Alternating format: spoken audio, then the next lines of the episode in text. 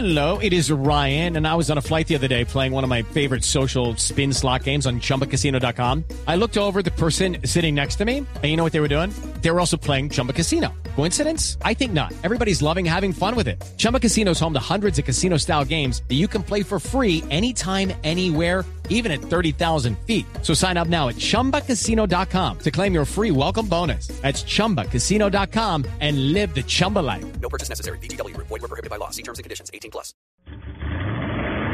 Voces y rugidos en autos y motos de Blue Radio. Voces y rugidos. Este 13 de mayo se celebró el aniversario 65 de la primera carrera de Fórmula 1. La carrera inaugural del Mundial fue en Silverstone, cuyo trazado poco tiene que ver con el actual, con un total de 22 monoplazas, de los cuales se clasificaron para la carrera 21 y, 21 y solo 11 consiguieron terminar. Giuseppe Nino Farina logró liderar 63 de las 70 vueltas pactadas y logró la primera victoria en la Fórmula 1 moderna. Fagioli cruzó la meta a solo 2.6 segundos de diferencia. El último piloto en acceder al podio fue el británico Parnell, también con un Alfa 158 a 52 segundos.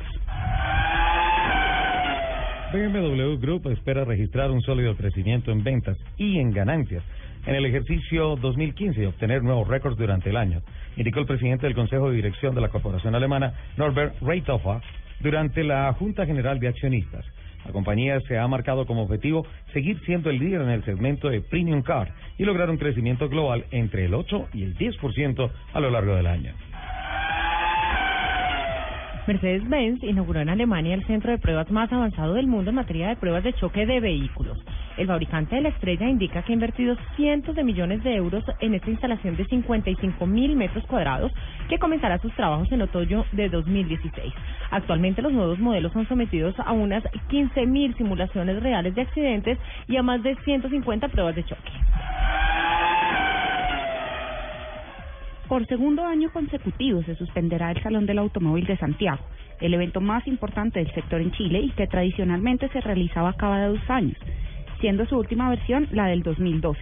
Entre los conflictos más potentes estaría la disputa que surgió entre la Asociación Nacional Automotriz de Chile, ANAC, de la que depende la muestra, con la productora Prusut, encargada de gestionar la negociación de fechas con el recinto que albergaría la actividad y que sus últimas versiones fue Espacio Resco, porque la última habría perdido la fecha para realizar la feria.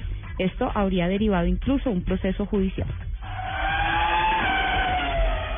General Motors tuvo que suspender la producción en una fábrica ubicada en el sur de Brasil debido a una disputa con camioneros que transportan vehículos desde la planta a la red de distribución.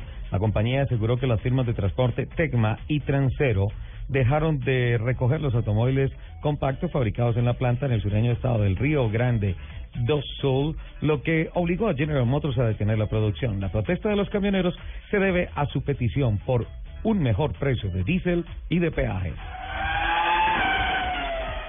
Solo dos de siete camionetas deportivas 2015 tuvieron buenos resultados en pruebas de choque frontal realizadas por un grupo asegurador en Estados Unidos.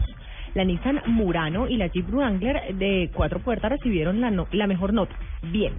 En la última ronda de pruebas de choque frontal menor realizadas por el Insurance Institute for Highway Safety, la Ford Flex fue el siguiente mejor clasificado con un aceptable en la prueba, que imita lo que ocurre cuando la esquina frontal de un auto choca con otro vehículo u objeto o con un poste de luz.